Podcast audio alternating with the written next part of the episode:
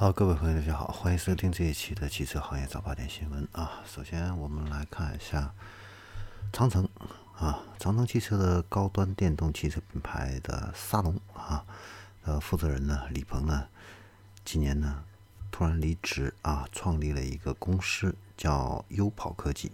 那这个公司的话呢，现在在上海组建了百人团队啊。那它这个优跑，它的一个定位的话呢，是新型的智能电动车公司啊。目前的话呢，正在开发电动汽车的一个底盘啊。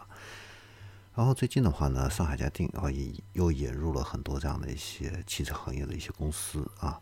那其中有一个啊比较引人注意，就是保时捷的亚太地区的赛车贸易有限公司。那这个公司的话呢，是坐落在上海的嘉定综合保税区。啊，是保时区第一家赛车企业啊。那这个公司的话呢，将为国内的消费者来提供购买保时捷赛车和相关的服务啊。所以对于赛车爱好者来说的话呢，应该说是一个好事儿啊。另外的话呢，就是在嘉定的话呢，还百度的阿波罗 Park 啊也开园了。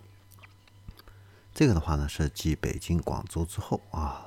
百度在国内打造的又一个智能网联的一个生态基地。那目前的话呢，这个阿波罗 Park 的话呢，吸引了威马、新石器、自行者等这些产业合作伙伴啊进去了啊。以后的话呢，还会聚集更多的这样的一个阿波罗的生态，呃，相应的合作伙伴啊。然后，同样还有一个新闻是来自于保时捷的，关于保时捷的啊，就是绍兴的一个保时捷的一个车主啊。那他在二零一七年买了一辆保时捷凯宴的插电混合动力这个车，那刚刚出保一千多公里，然后呢电池出现故障了，然后保时捷 4S 店给出的维修费用是多少呢？十六点九万啊，所以啊。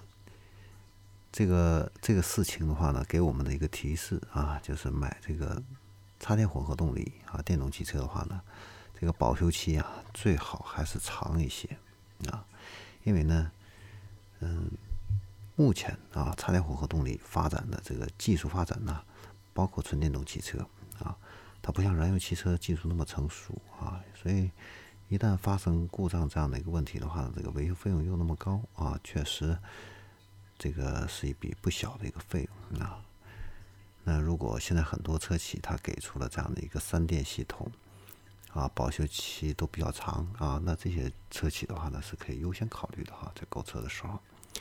然后我们再来看一下，就是新旺达啊，这是一个上市公司，它旗下呢有一个电动汽车公司。那最近的话呢是跟吉利汽车啊成立了一个合资公司啊。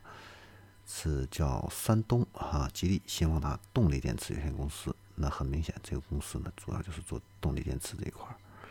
那新旺达的话呢，以前在消费电池这块做的比较大。那动力电池的话呢，呃，市场份额比较小啊。但是呢，它现在在这个动力电池领域的话呢，开拓力度呢明显加大。啊，它旗下的这个全资子公司已经接连配套了东风风神。呃，E 七零还有上汽通用五菱的 E 五零这样的一些项目啊，同时的话呢，跟广汽和吉利的话呢，也都开展了一个合作。然后我们来看一下自动驾驶相关的一些呃要闻啊，就是最近的增程五这个芯片的话呢，啊发布了。那这款芯片的话呢，是目前国内唯一啊支持快速量产的这样的一个整车智能计算平台的一个芯片。啊，它也是第一颗啊，完全符合 ISO 二六二六二功能安全流程开发的这样的一个汽车规级的一个 AI 芯片。那现在的话呢，长城汽车的 H 九啊，已经是在应用了这个增程二的这样的一个芯片啊。此外的话呢，增程也跟哪吒、长安还有上汽以及江汽集团的话呢，都有合作。然后最后我们再来看一下宁德时代。宁德时代的话呢，近日发布了它新研发出来的钠离子电池。因为以前的这个锂离锂离子电池的话呢，这个是稀有金属哈，这个量比较少，所以呢，宁德时代也一直在找这种可以降低成本的这样的一个替代品，那就是这个钠离子。那这个钠离子电池的话呢，它的这个能量密度呢，现在可以达到了每公斤一百六十瓦时啊。那这个的话呢，已经算是一个中等中等水平了啊。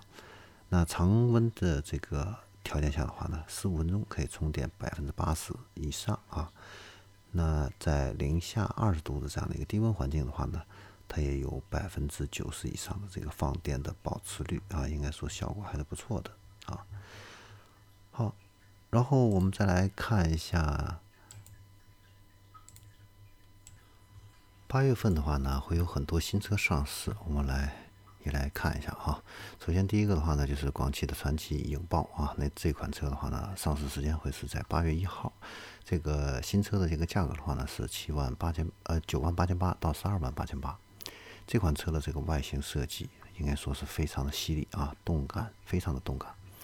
呃，内饰的话呢，也是一个双联屏的一个设计。对于这个价位啊，能有这样的一个设计和这样的一个内饰来说。应该说是非常出彩啊，性价比非常高的。然后一汽丰田啊，皇冠的陆放会在八月十八号上市。那这款车预售价格的话呢是二十八万到三十七万啊。这款车的话呢也是备受这样的一个期待啊，因为说起皇冠啊，是一代人的这样的一个记忆啊。以前的皇冠在中国大陆地区是非常有名的，那后来呢？呃，消失了一段时间，那现在呢又重新恢复了皇冠这样的一个高端品牌啊，所以呢这款车可以预见得到啊，又是一款加价的车啊。然后再我们来看一下，就是东风新的一个乘用车叫逸炫 Max，那这款车的话呢，上市时间是在八月份啊，价格的话呢是九万七千九到十一万五千九啊。外形也设计也是非常的年轻化、运动化啊。然后内饰的话呢，呃，冷眼一进去一看的话，还以为是奥迪啊。嗯，这个国产车只能说就是现在这个造型设计这块是越来越漂亮、越来越前卫了啊，越来越年轻化。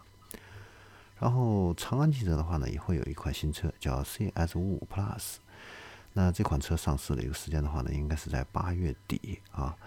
那长安这一两年应该说是风头非常正盛啊，SUV 的这样的一个矩阵 CS，还有 UNI 的这个家族，这个市场行情非常好啊，卖的非常火爆。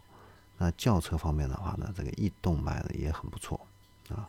那这款长安的 CS 五五 Plus 呢，下个月上市的话呢，它也是融入了这个 UNITY 家族的这样的一个设计语言啊，大嘴式的一个点阵的格栅啊，非常的霸气啊。